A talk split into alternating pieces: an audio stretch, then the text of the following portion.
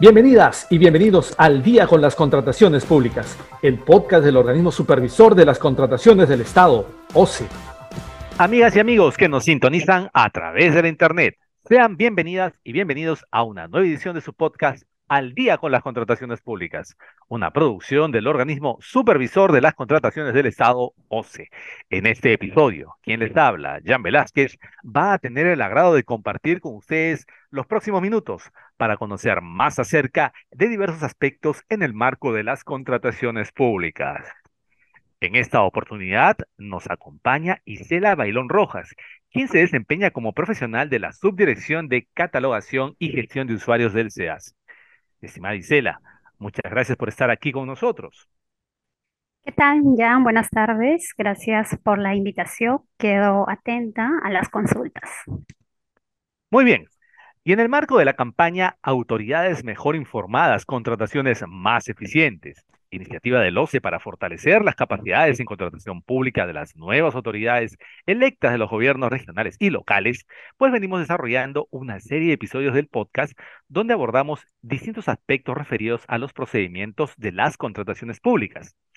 Esta semana dialogaremos sobre la emisión, actualización y desactivación del certificado SEAR. Bien, estimada Isela, lo primero sería saber ¿Qué es el certificado se? Bien, ya. El certificado hace es un mecanismo de identificación y seguridad conformada por un código de usuario y una contraseña. Dicho certificado es otorgado por el OCE a solicitud de entidades públicas contratantes, del presidente del tribunal arbitral o árbitro único designado, de representantes de las sociedades conyugales, del representante de sucesiones indevisas y del representante de los centros que administran juntas de resolución de disputas. Es importante eh, señalar que el certificado SEACE permite el acceso y registro de información en el SEACE, tales como el plan anual de contrataciones, la difusión de requerimientos, los procedimientos de selección, los contratos y sus modificaciones, como son los contratos, eh, los adicionales, la reducción, las ampliaciones de plazo, los laudos.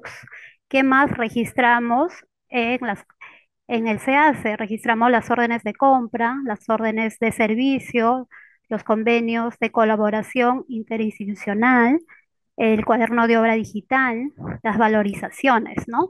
Toda la información que he mencionado es la que se registra en el SEACE. Muy bien. Ahora, de seguro nuestros oyentes querrán saber, Isela, ¿cuáles son los requisitos para obtener el certificado SEACE? A ver, eh, los requisitos para obtener el certificado SEACE de conformidad con la directiva 03-2020 OCE, disposiciones aplicables para el acceso y registro de información en el tenemos los siguientes requisitos. Una solicitud dirigida al OCE según el formato B establecida en la mencionada directiva, el cual debe ser suscrita por el jefe de administración o por el jefe del órgano encargado de las contrataciones. Segundo, contar con el anexo 3, que es el consentimiento para el tratamiento de datos personales, la cual debe ser suscrita por el funcionario usuario para quien se va a emitir el certificado se hace. Y finalmente, y muy importante, el funcionario usuario para quien se va a emitir el certificado se hace no debe estar activo en otra entidad pública contratante. Esos son los tres requisitos para obtener el certificado se hace. De otro lado, Isela, ¿cuáles son los pasos que debo seguir para solicitar el certificado se hace en caso de una entidad pública contratante. Para solicitar el certificado hace, se debe seguir cuatro pasos. Primero, acceder a la página web del OCE, www.oce.gov.pe, y descargar los siguientes documentos. El formato B, solicitud de emisión, actualización y desactivación del certificado se hace, vigente del 29 de enero del 2023, y el anexo 3, consentimiento para el tratamiento de datos personales. Una vez que descargamos ambos documentos, tenemos el segundo paso, que consiste en completar en el anexo 3 de consentimiento de tratamiento de datos personales. ¿Y qué información registramos en el formato B? Para la emisión, registramos la sección 1, la sección 2 y la sección 3. ¿Y qué tenemos en la sección 1? Datos de la entidad, que son nombre de la entidad, el RUC, el teléfono, la dirección. Y en la sección 2 tenemos datos del solicitante, que los funcionarios autorizados son el jefe de administración o el jefe del órgano encargado de las contrataciones.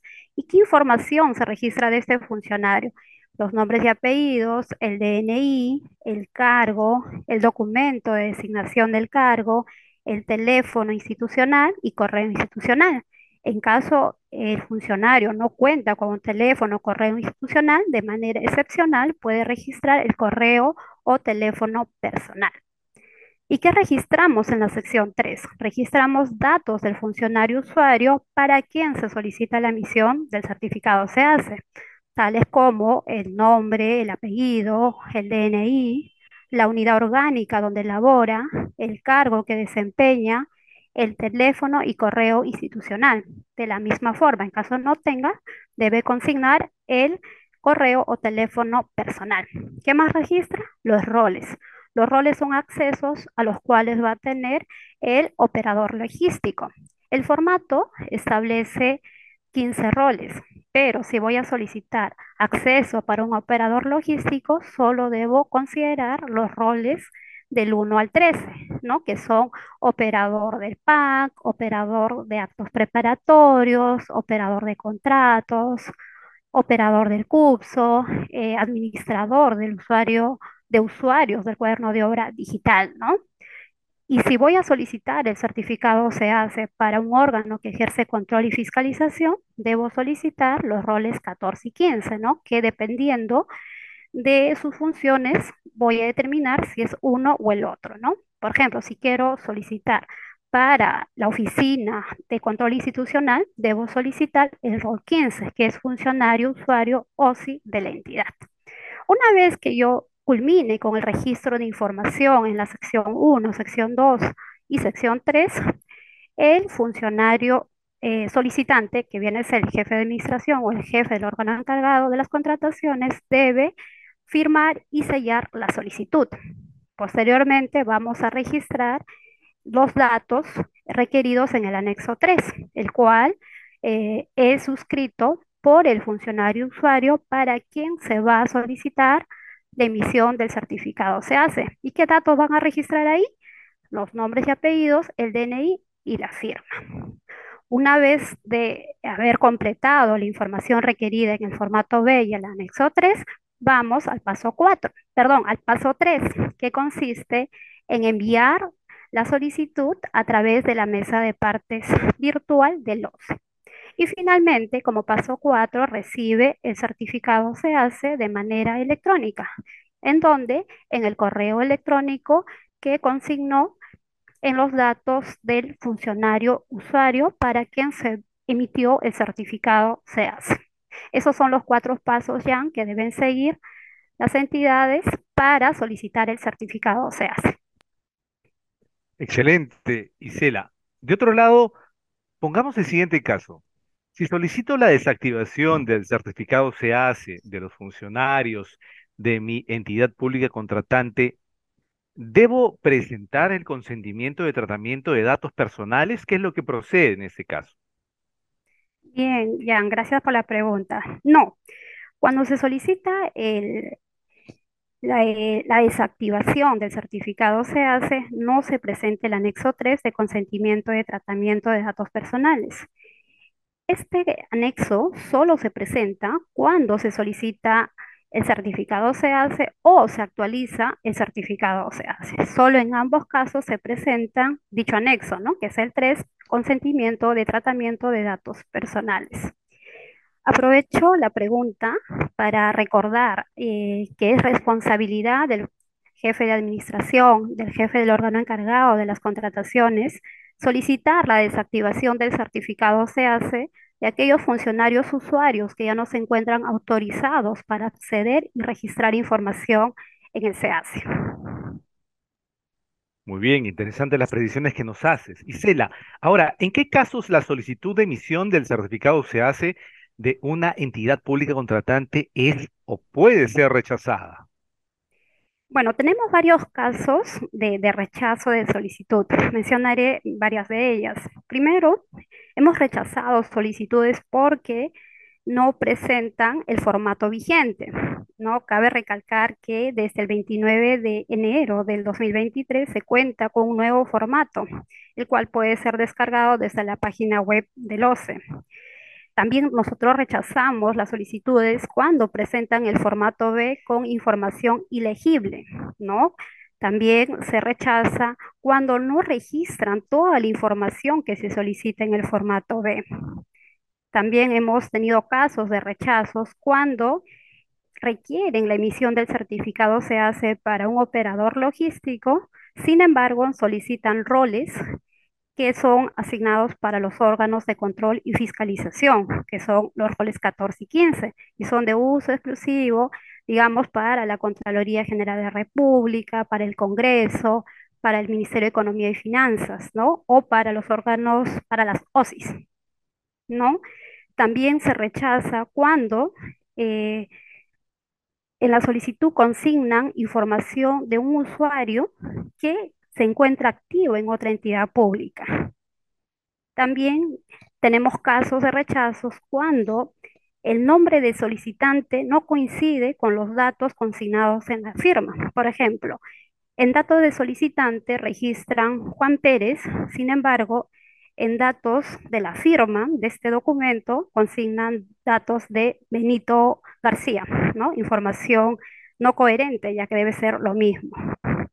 También se rechaza porque no adjuntan el anexo 3, que es consentimiento de tratamiento de datos personales, cuando se solicita la emisión o actualización del certificado se hace. Esos son algunos casos ¿no? que tenemos para la eh, o casos de rechazo de solicitudes. Muy bien, muy bien, excelente.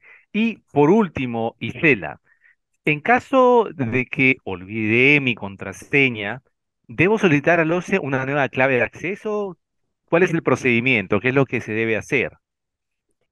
No, no es necesario solicitar una, eh, la asignación de una nueva contraseña ya que el funcionario usuario puede generar directamente otra contraseña haciendo uso de la opción olvidó su contraseña en el SEACE, ¿no?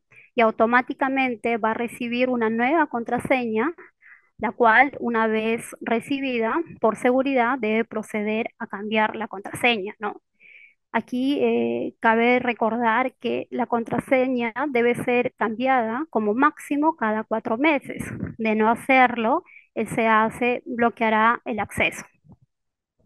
Muy bien, interesantes predicciones los que nos hace aquí Isela Bailón, a quien agradecemos, ella es profesional de la Subdirección de Catalogación y Gestión de Usuarios del SEACE, quien ha compartido con nosotros respecto a la emisión, actualización y desactivación del certificado SEACE. Tema que, como hemos mencionado al inicio de este episodio, forma parte de la campaña Autoridades Mejor Informadas, Contrataciones Más Eficientes.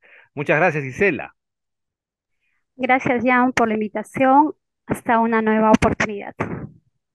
Bien, amigas y amigos, esperamos que este episodio de Al día con las contrataciones públicas haya sido de su agrado y sobre todo que la información proporcionada contribuya a lograr contrataciones públicas más transparentes, más eficaces y eficientes en beneficio de todas y todos. Y antes de despedirnos, les recordamos que pueden seguirnos a través de las cuentas oficiales del OCE en redes sociales como Facebook, Twitter, LinkedIn e Instagram. De igual manera, pueden encontrar nuestro podcast y todos sus episodios en YouTube y Spotify. Esto ha sido todo por hoy. Esperamos contar con su grata sintonía la próxima semana en el siguiente episodio de Al día con las contrataciones públicas. Hasta entonces.